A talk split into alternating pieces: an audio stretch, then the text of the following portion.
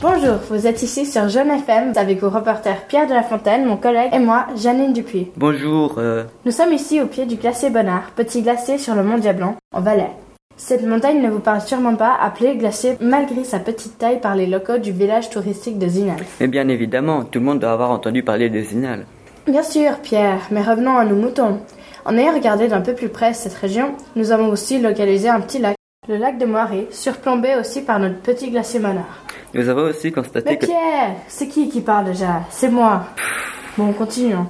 Nous avons aussi constaté que ce glacier est, en été, atteint par certaines nappes torrentielles et en hiver par des avalanches. Et, et que dit-il du lac Oui, ben, on a bien observé et il pourrait être possible qu'une nappe torrentielle intense puisse endommager le barrage appartenant au lac de Moiré. Bien sûr, ça n'est jamais arrivé. Retournons à des faits réels.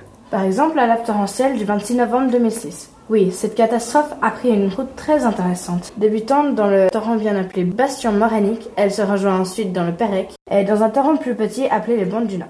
Janine, tu sais comment ça marche, une lave torrentielle Hmm, à peu près, ouais. Eh ben d'abord, il faut de la pluie, beaucoup de pluie pour la déclencher. Ah ouais, parce que la pluie, ça crée de la boue et le terrain commence à glisser. Ouais, ben il est instable, tu veux dire. Donc tout commence où il y a déjà plutôt beaucoup d'eau dans les torrents. Donc le lit de ce torrent commence à se détacher et glisse sous l'eau. Oui, mais ça doit quand même arriver souvent, ça. Peut-être bien, mais pas assez pour former un groupement de terre devenant parfois assez gros et important pour provoquer une lave torrentielle. D'où vient le nom la torrentielle C'est comme de la lave, version beau, et torrentielle veut dire que ça débute dans le torrent. Dis donc, Pierrot, t'en apprends des choses grâce à moi. Ouais, ben bravo Janine, t'as utilisé un peu de logique. Donc ce groupe de terre, en effet, crée une petite lave torrentielle, elle peut s'aggraver en arrivant dans la vallée. Quelle vallée Quoi Parce que les laves torrentielles, ça arrive sur quelle sorte de terrain Mais sur les montagnes, bon, y compris les glaciers, etc.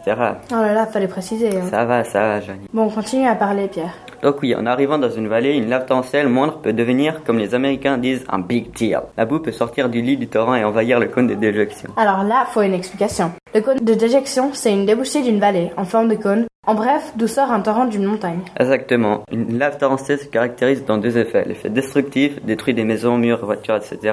Et l'effet invasif, la boue se glisse partout, dans les moindres coins. Et c'est à cause des cônes de déjection que la lave torrentielle s'aggravit. Ça la permet de se répartir partout dans la vallée. Mais il y a une mesure préventive contre ce risque naturel, le détecteur de lave torrentielle. N'y en pas trop, Pierre, hein.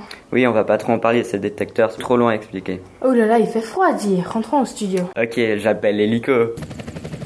Je suis de retour au studio avec notre invité spécial, Monsieur Padquat, qui va nous partager son expérience avec les laves torrentielles. Alors bonjour, je me présente, je m'appelle Jimmy Patquet, j'ai 78 ans et j'ai vécu longtemps avec ma passion d'alpiniste, ayant campé des montagnes au Chili, au Népal et bien sûr dans les Alpes. Ah bah oui, il faudrait pas rater ça. Oui, maintenant encore, dans ma retraite, je me fais le plaisir de grimper ces montagnes suisses. Vous êtes en forme, dites Ah ben oui, hein, je ne supportais pas de rester à la maison plus d'une journée.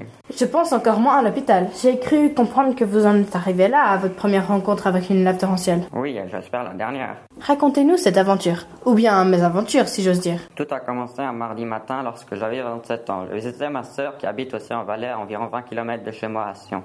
Mon planning de la journée était de dîner chez elle et ensuite d'aller faire une randonnée sur ma montagne préférée, le glacier Bonnard. Ah, mais c'est justement où j'étais précédemment aujourd'hui avec mon collègue. Magnifique vue, hein Oui, très joli. Donc ce jour-là, comme je le disais, je voulais aller sur le glacier Bonnard. Je n'avais pas dit à ma sœur juste que j'allais me promener. Je me suis retrouvé, je ne sais pas comment, en dessous d'une lave torrentielle. Une roche m'a écrasé le bras et en arrivant sur un arbre, je me suis tordu la jambe. À plusieurs moments donnés, je crus que j'allais mourir. Ma sœur en même temps s'inquiétait de mon sort, sachant que ça faisait déjà 4 heures que j'étais parti. Elle a regardé un moment la télé et tombant sur les actus, elle a vu la lave torrentielle se produisant où j'étais même. Elle a réfléchi un peu. Elle savait que le glacier était mon endroit de grand préféré. Je lui avais amené quelquefois. Les choses se sont alignées à une à une. J'étais sous cette latence. Elle a tout de suite agi en lançant des fouilles sur les débris laissés dans le ch- chemin de la lave torrentielle, appelant les urgences et se rendant sur la montagne pour me chercher elle-même. Ils m'ont enfin trouvé, je m'étais cassé le bras et déchiré un ligament de la jambe. En effet, comme vous l'aviez dit avant, j'ai dû rester à l'hôpital trois jours. Eh bien, quelle histoire Oui, j'aurais bien pu mourir. Ah là là, quelle chance que j'ai eue. Bon, il faudrait que j'y aille, hein, Janine. Cuire les pâtes avant 8 heures, ça devient un challenge pour moi. Alors, merci beaucoup, monsieur Padquat. Bonne fin de journée. Adieu. Quel gaillard, hein, Pierre Alors oui, je suis tout à fait d'accord. Il est temps de conclure cette présentation. Oui, dans le futur, je pense fortement qu'il faudra ajouter des détecteurs de lave torrentielle en versant de cette montagne. De plus, selon nos statistiques, si une lave assez puissante atteint le glacier Bonnard, il y aura une possibilité d'endommagement du village de Zinal, avec comme conséquence des maisons, églises, écoles détruites. En effet, donc si vous pré- fréquentez de l'escalade ou autre forme de randonnée de montagne, allez vérifier sur internet si elle est à risque ou non. Ça vaut le coup. Bonne journée Vous écoutez Jeune FM